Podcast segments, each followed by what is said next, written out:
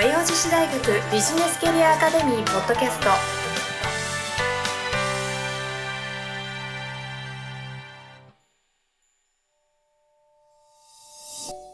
皆さんこんにちは。和洋女子大学ビジネスキャリアアカデミーポッドキャストナビゲーターのトーマス J トーマスです。この番組は和洋女子大学ビジネスキャリアアカデミーのスクール長である加藤菊江先生とともにお送りさせていただきます。加藤先生よろしくお願いいたします。よろしくお願いしお願いいたます。しますいやーなかなか、まあ、先週はですねあの仕事の渋滞解消のご案内をさせていただきましたけれどもこのやっぱ仕事して渋滞がこう起こってくると気持ちがねえ。もうパニックになるし落ち込んでいくしえ。結構ストレスかかること多いんじゃないですかどうしたら解決するんでしょう本当ですよね。ね。トーマスも本当にねストレス抱えやすくてえもうちょっとこうあやばい病んできたって思うとええ僕、カフェとかに行ってええ。え4時間くらいただぼーっとするんですよ。あ、そうですか。これが僕のストレス解消法なんですけど。えでも、自分でストレス解消法をはい、理解している人はうん、いいですね。はいはい。そこで解消されるので。はいはいはい。わからない人が一番困りますよね。いやでもそうです自よね分自身がどうしたらストレス解消うん、できるかっていう。ずっとそこですよね。溜め込んじゃいますもん溜め込んじゃうと大変ですよ。ストレスかかってることも気づかないってパターンもきっとありますもんねあるかもしれないですそうですよね。ね。うんなんかそういう今の時代ね、メンタル的にこう来ることって結構あると思うんですよ。ありますよ。なのでそういうのの解消法だったりとか予防法だったりとかね、うんうん。ちょっと学んでおきおいたらいいかなっていう気がしますよね。いいですよ。はい、そんな講座がですね、うん。えービジネスキャリアアカデミーで開催されます、えー12月15日に開催されるメンタルタフネス向上講座。こちらぜひチェックしていただきたいので、えー今日はそこを掘り下げていこうと思います。ぜひ最後までお楽しみください。はい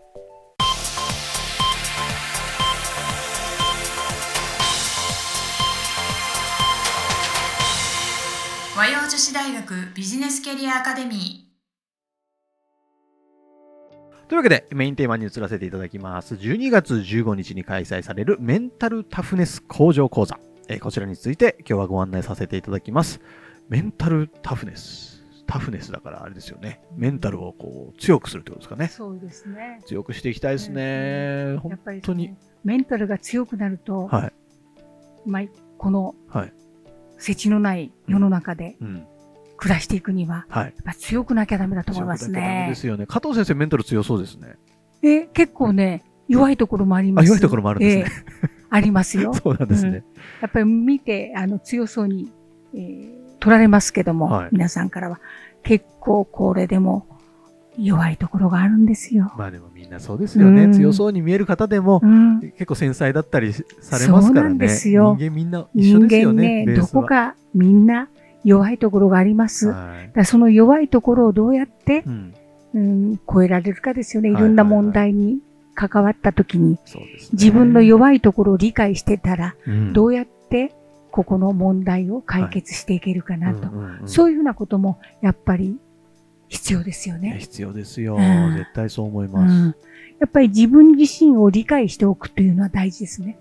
なるほど。ええこういうふうになった時は私はこうしたら、うんこの問題、うん結構軽減できるとか。はいはいはい。そうですね。うん加藤先生はちなみにストレスを抱えてしまったときはどのように対処されるんですか？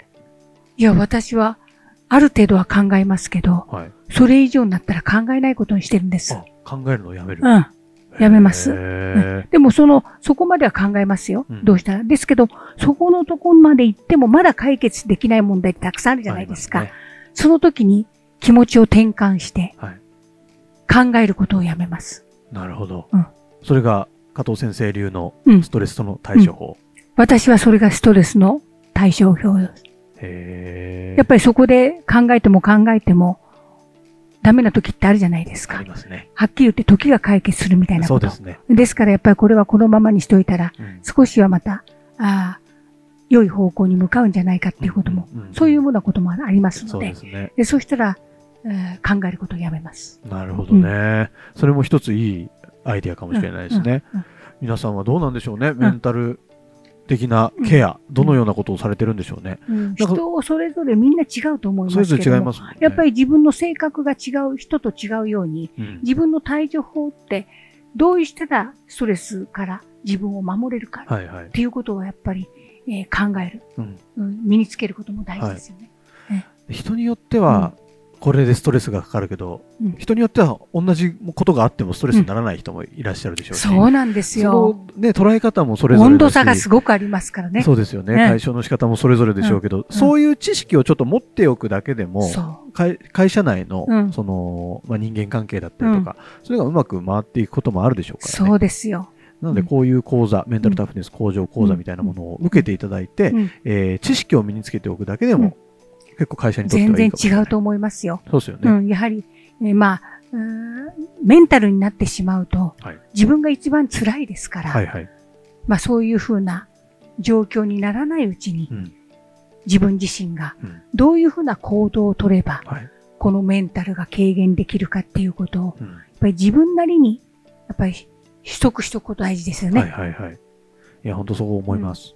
今回のこの講座の講師をしてくれるのが、国家資格キャリアコンサルタントをお持ちの木内先生という先生ですね。うん。もう本当にキャリアコンサルタントの先生なので、うん。そういう、んまあ、産業カウンセラーみたいなこともされてる先生ですので、、本当にプロの方がメンタルについての、えーお話をしてくれくださいますので。そういうまあ、事例も含めてお話をしてくれますので、うん。まあ、その、お参考になるとは思いますね。うんうんうんぜひ、あのー本当によく聞くじゃないですか、最近、こう、休職してます。うんちょっとメンタルを病んじゃってみたいな。そう。すごく増えてきてるなって、なんか本当に肌感覚で思うので、結構、あの、多くの方が悩んで、はい。えー今仕事から離れて、うんうんえー自宅にいますなんて人、そうですよ結構おりますよね。。うん本当にあの各社他人事ではない話題なのかなって気がするので。でも、いつ、うんなるかわからないんですよ。そうなんですようんね。だからとても元気ではつらつとして仕事をしてた人が、はい。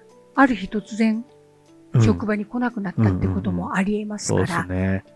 そういうふうなことも考えると、やっぱりメンタルって怖いですね。怖いですね。本当に目に見えないものですからね。うん。すごく難しい部分だと思います。うん。しかし、こういうやっぱプロの方のご意見だったり事例だったりを聞くことで、うん。えーこれからどのように予防していこうかなとか。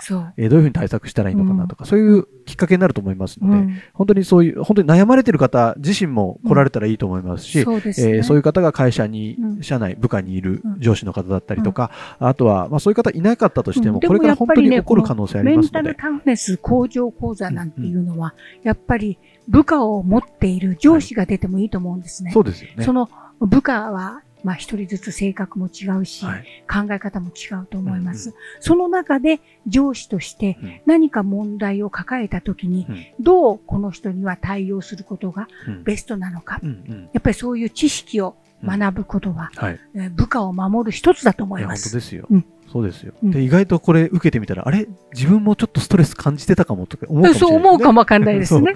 気づいてないだけで。それで結構この講座を出たことによって、はい。部下をうんそういうふうな環境にえ持っていく前にはい、防げるかもしれない。ですよね。これ重要ですね。ね、知ってるか知らないかで大きな違いがあことです。りますので、うんぜひこのきっかけにですね、うんちょっと学びの時間を設けてみてはいかがでしょうか。ねえー今回の講師の木内先生からですね、コメントをいただいております。はいどんな講座になるのか、えーぜひお聞きくださ。はいい。まあ、メンタルタフネスということですので、いわゆるメンタルに関するすべてに関してはお話ししたいと思うんですけれども、それに対してどのように対処していくか、対応していくか、そしてまた自分自身のメンタルをまあ、傷つかないようにより健全に向上させていくためにはどのような方法があるのかなあるいはどのような気づきがあるのかなその辺のところを中心にお話ししていきたいかなと思っております。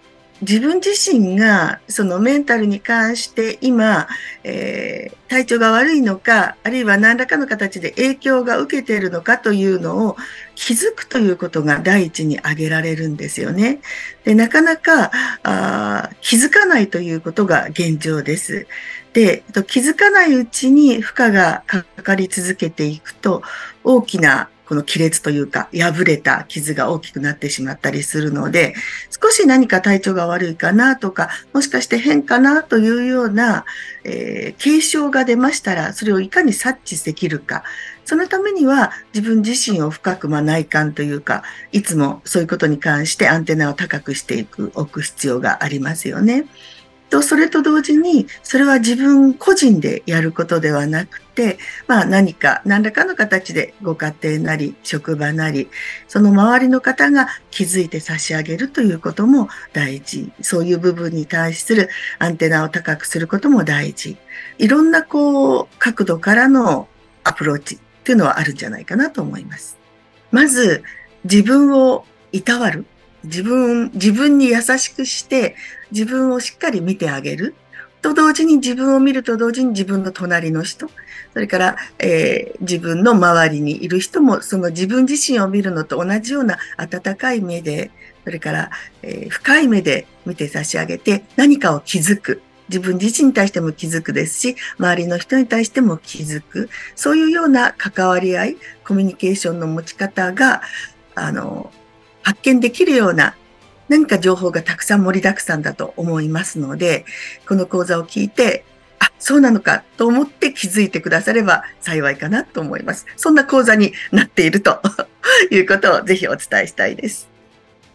木内先生ありがとうございました、えー12月15日金曜日13時半から16時30分、メンタルタフネス向上講座。ぜひぜひ皆様ご参加お待ちしております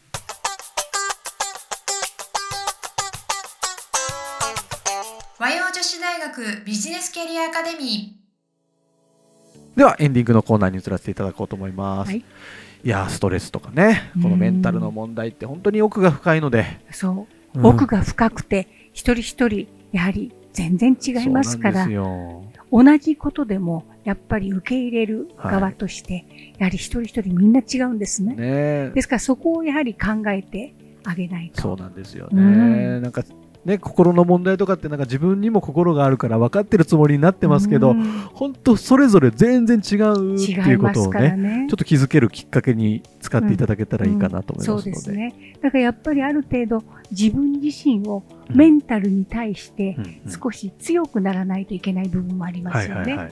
やっぱりこんなにね、世の中の流れが速くて、周りの環境もどんどん変わっていく、はい昔と違いますから、ね。この中で自分自身がどうやってうんこの社会で生きていくかっていうことを考えた場合、はい。やっぱり少しメンタル的に自分を強くそうですね。